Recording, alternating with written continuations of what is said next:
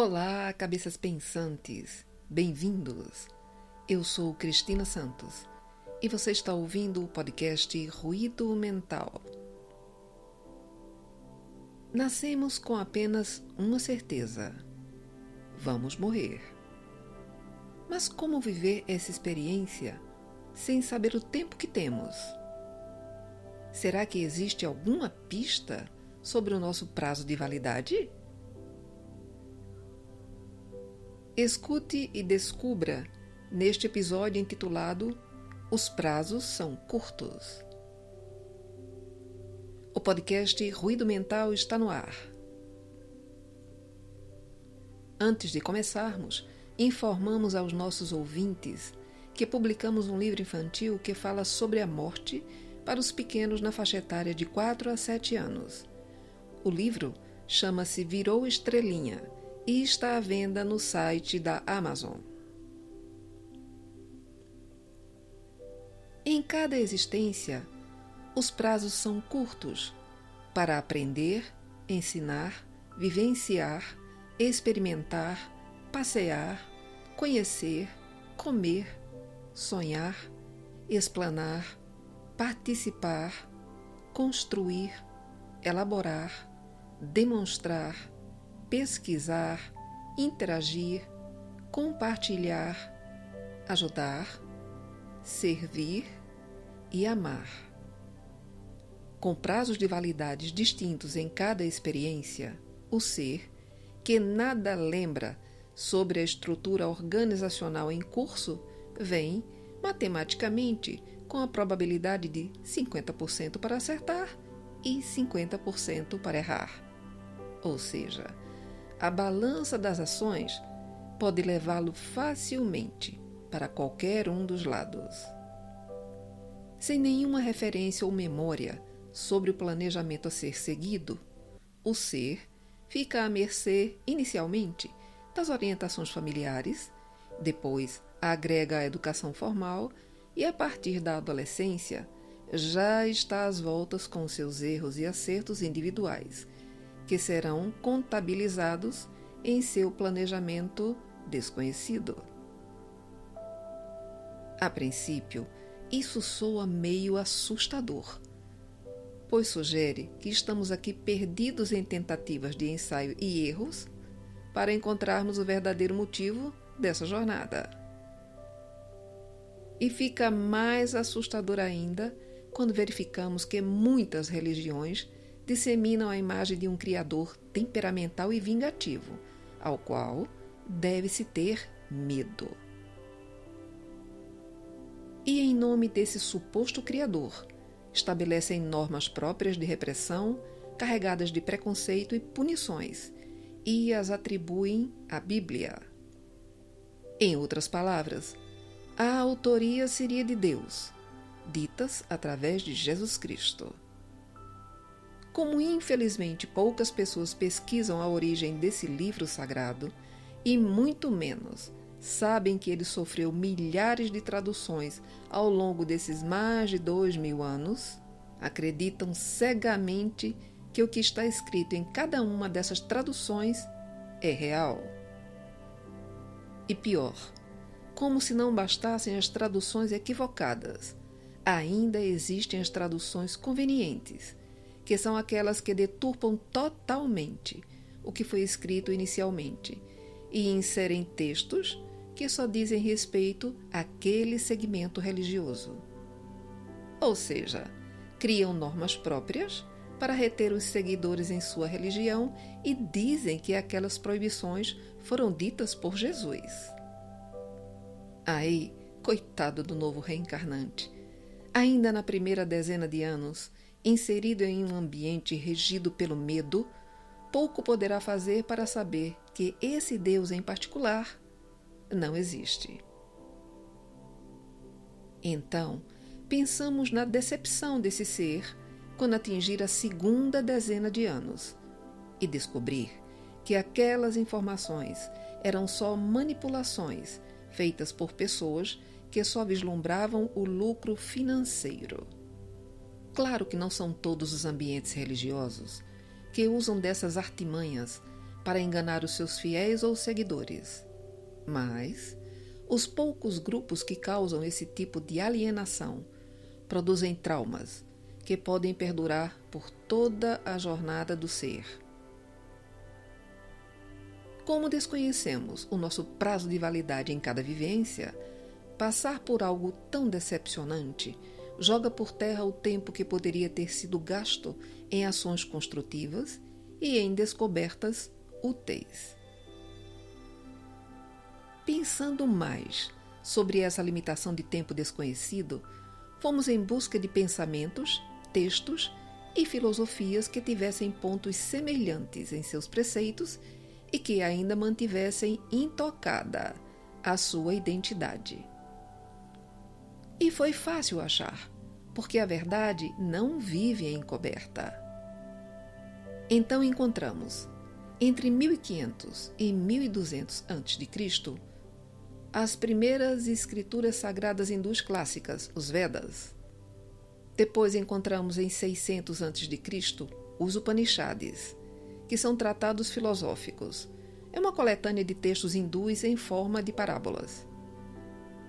Mais ou menos na época de Cristo encontramos o Bhagavad Gita, que é um canto celestial, que junto com os Upanishads constituem as escrituras hindus mais veneradas é parte de um poema épico, é um diálogo entre Arjuna e Krishna.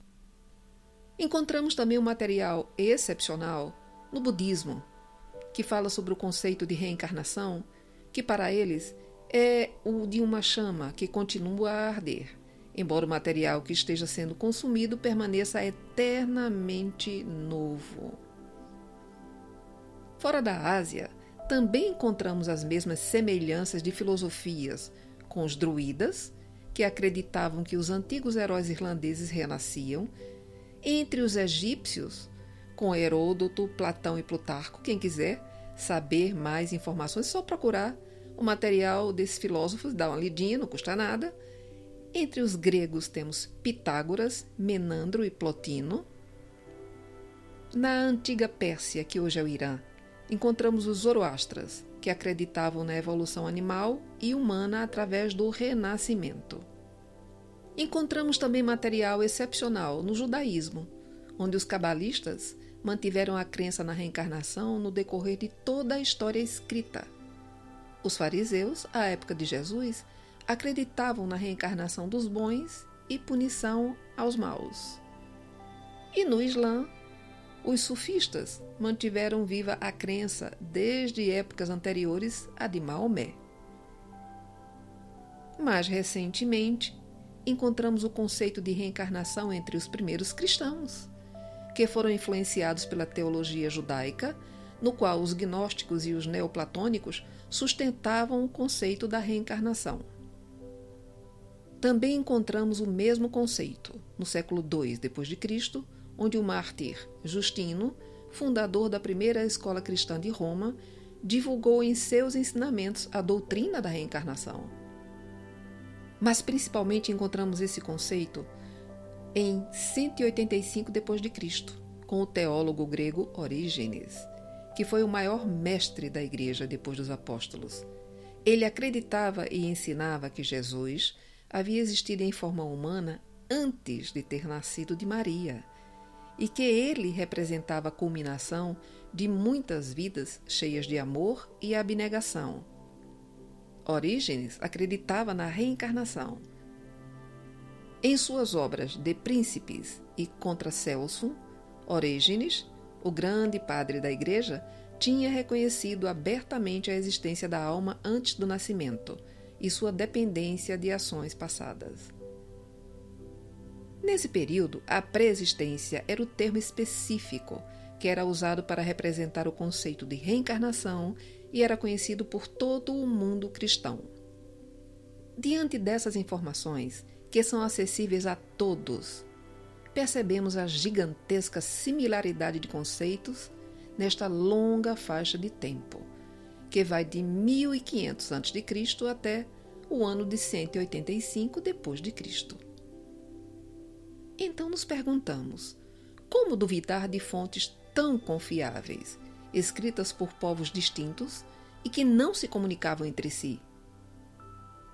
Na verdade, olhando para todos esses fatos históricos, é fácil perceber que o conceito de reencarnação era de conhecimento geral na antiguidade. Então, surge a pergunta crucial: em que momento da linha do tempo desta civilização este conceito foi alterado e por quê? Fui em busca e não foi difícil achar, porque historicamente está mais próximo de nós. Tendo em mente que nos primeiros quatro séculos da nossa era cristã, a doutrina da reencarnação foi parte integrante da teologia da Igreja, nos surpreendemos quando em 325 d.C., no concílio de Nicéia, que foi o primeiro concílio ecumênico da Igreja, que foi realizado na cidade de Anatólia, que atualmente é Istambul, na Turquia, convocado pelo imperador Constantino, foi modificada toda a Bíblia, que tem a formatação que vemos hoje. Mas em 553 d.C., bem mais próximo da nossa realidade, no quinto concílio ecumênico Constantinopla II, foi considerado anátema, que significa amaldiçoada, toda a doutrina de Orígenes e seus seguidores, e foi rejeitado quase todas as passagens dos evangelhos que se referiam à reencarnação ou preexistência. Estranho isso, né? Até agora, quase todos os historiadores da Igreja acreditaram que a doutrina da reencarnação foi declarada herética durante este concílio de Constantinopla. No entanto, a condenação da doutrina se deve a uma ferrenha oposição pessoal do imperador Justiniano, que nunca esteve ligado aos protocolos do concílio. Segundo historiadores, a ambiciosa esposa de Justiniano, Teodora, na realidade era quem manejava o poder. Ela iniciou a sua rápida ascensão ao poder como cortesã. E para se libertar de um passado que a envergonhava, ordenou mais tarde a morte de 500 antigas colegas. E para não sofrer as consequências dessa ordem cruel em outra vida, como preconizava a lei do karma, empenhou-se em abolir toda a doutrina da reencarnação. Assim, em 543, o imperador Justiniano, sem levar em conta o ponto de vista papal, declarou guerra frontal aos ensinamentos de Orígenes, condenando-os através de um sínodo especial. E assim, pôs fim à crença da reencarnação entre os cristãos. Ressalto que esses são fatos históricos, portanto, acessíveis a qualquer um que se disponha a pesquisar sobre o assunto. Diante de todos esses fatos, refletimos sobre como os ambientes religiosos poderiam ser diferentes se essas informações fossem transmitidas. As pessoas teriam uma condição de entender melhor as leis universais e não acreditariam em um Deus vingativo e muito menos na existência de um suposto ser diabólico criado pelo próprio Deus. O que é um contrassenso imaginar que Deus criaria uma estrutura oposta à natureza do amor. Quem acredita nisso está simplesmente descaracterizando o próprio Deus. Agora vamos voltar ao indivíduo que ainda está na segunda dezena de anos nesta jornada, que não tem essas informações e acredita piamente que é um ser descartável porque vai deixar de existir totalmente quando chegar em seu prazo de validade. Como consequência dessa crença, esse ser pode tornar-se extremamente materialista e viver de forma a só importar-se consigo mesmo, porque afinal, para ele, isso é a única coisa que faz sentido. Por outro lado, também pensamos sobre como poderemos aproveitar melhor cada jornada, partindo do ponto da reencarnação, se não temos a lembrança do que fizemos antes e o que precisamos fazer agora. Bom, como não voltamos com o manual de instrução, então o que temos é a nossa própria essência o nosso interior que grita muitas coisas e que nós, muitas vezes, não queremos ouvir e muito menos seguir. Essa gritaria tem até nome. Chama-se intuição. Mas também podemos chamá-la de tendências. Muitos já devem ter percebido a atuação da intuição quando estamos para realizar alguma coisa que parece bem planejadinho e de repente vem aquele pensamento dizendo exatamente o contrário. Pois é, é ela, a intuição. E ela sempre está certa. As tendências são os indicativos do que já fizemos e vivenciamos. Muitas são construtivas, saudáveis, e outras são negativas e destrutivas.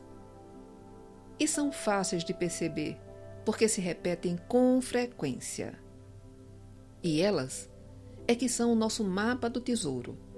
Não seguir as tendências negativas. Simples. Quem dera fosse, né?